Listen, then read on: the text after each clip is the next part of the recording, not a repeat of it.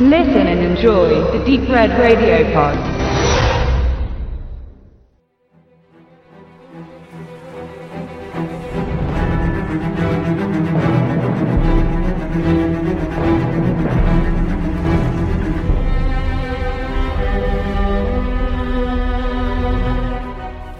Die US-amerikanisch-britische Horrorserie Penny Dreadful aus dem Hause Showtime vereint zahlreiche Ikonen der Schauerliteratur auf dem heimischen Bildschirm.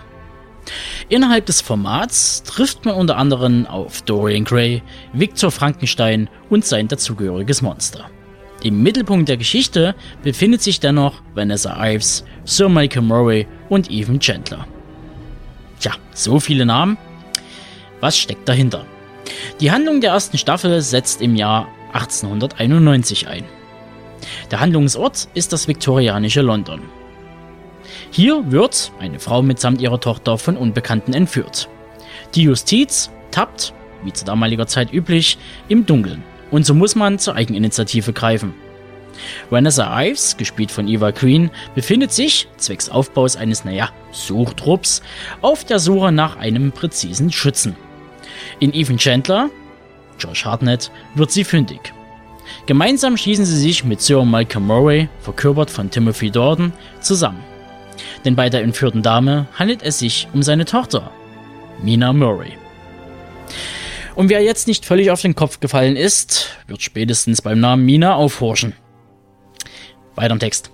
Die Gruppe, wie gesagt, begibt sich im Laufe der Staffel auf die Suche nach der abhanden gekommenen und muss schnell feststellen, dass sie, wie erwartet, von den Wesen der Nacht, den Vampiren, vereinnahmt wurde. Und was sich daraus dann entstrickt, ist eine wilde Hatz durchs nächtliche London. So viel zum Oberthema. Daneben existieren noch drei weitere Subplots, die sich um Dorian Gray und seine Obsession des Alterns drehen um Viktor Frankensteins Versuche, den Tod zu überwinden und Vanessa Ives wortwörtlicher Kampf mit den inneren Dämonen. Und Obsession ist ein gutes Stichwort.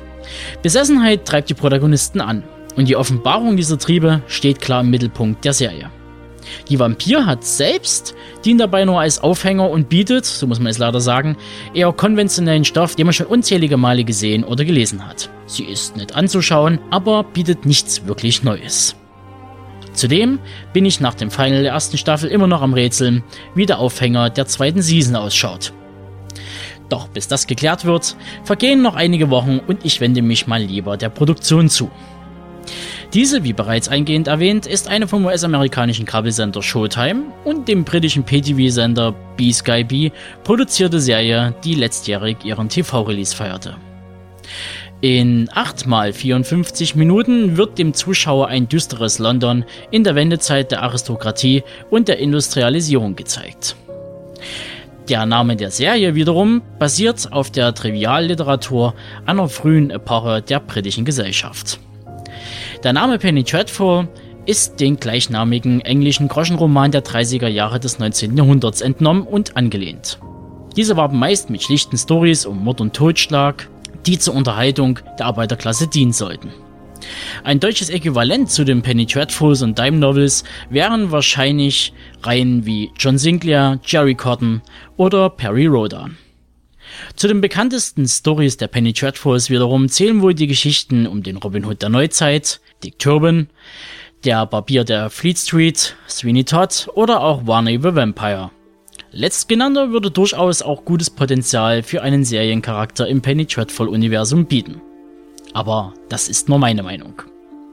Kommen wir zur Optik. Die Sets, Kostüme und Drehorte spiegeln klar die Qualität und Opulenz des britischen TV wider.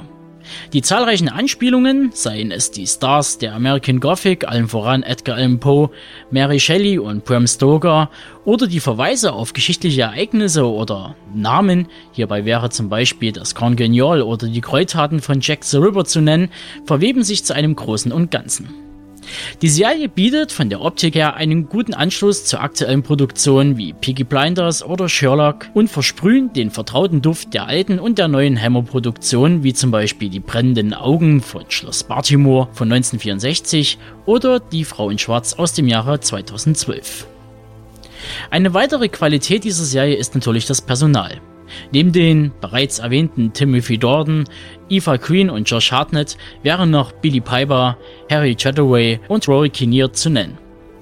Darüber hinaus bedient man sich einer breiten Palette bekannter britischer TV-Gesichter, die wie gewohnt bis in die kleinsten Nebenrollen auf höchstem Niveau ihre Charaktere ausfüllen.